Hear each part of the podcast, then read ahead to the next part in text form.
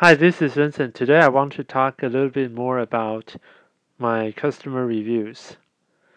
Just for two teas, Dragon Spring Tea and Muzha Tie Guanyin. For Muzha Tie Guanyin, it's quite simple that the customer said uh, she hasn't drink this kind for such a long time. Similar to another customer with Dongding Oolong tea. Uh, like I mentioned before, because uh, this tea farmer, he only makes tea for spring and winter.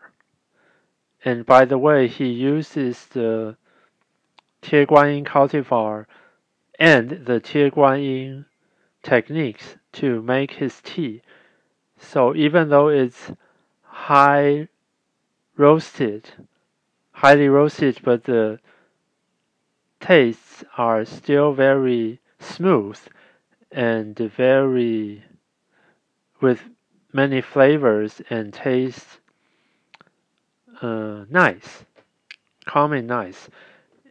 And for the Dragon Spring Tea, this one is quite uh, interesting because uh, one is that uh, one of my customer he likes to drink uh, Baozhong tea, or I should say, he likes to drink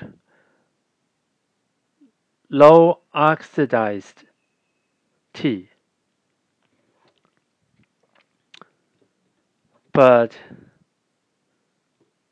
something interesting about him is that he doesn't like Wenshan Baozhong tea that much. Instead, he tried my Dragon Spring tea and he said that this one tastes much better than 温山包种 tea.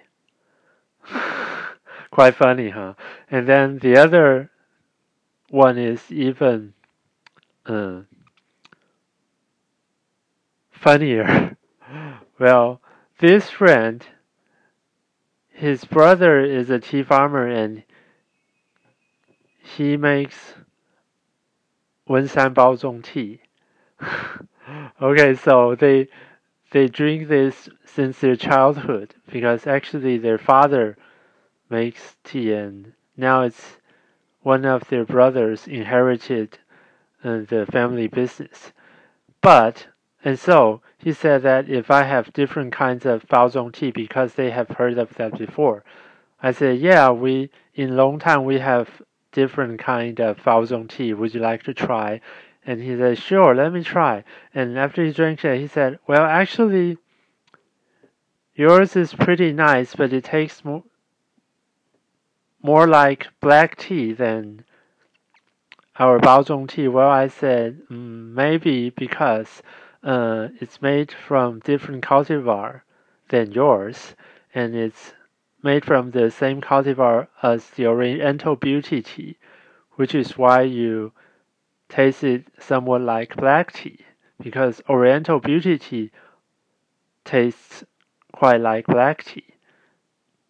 So, isn't it very funny that people from the origin of Baozhong tea in Taiwan likes some? Oh, I forgot to say that likes our tea better because, and they said that our tea has more flavors than theirs.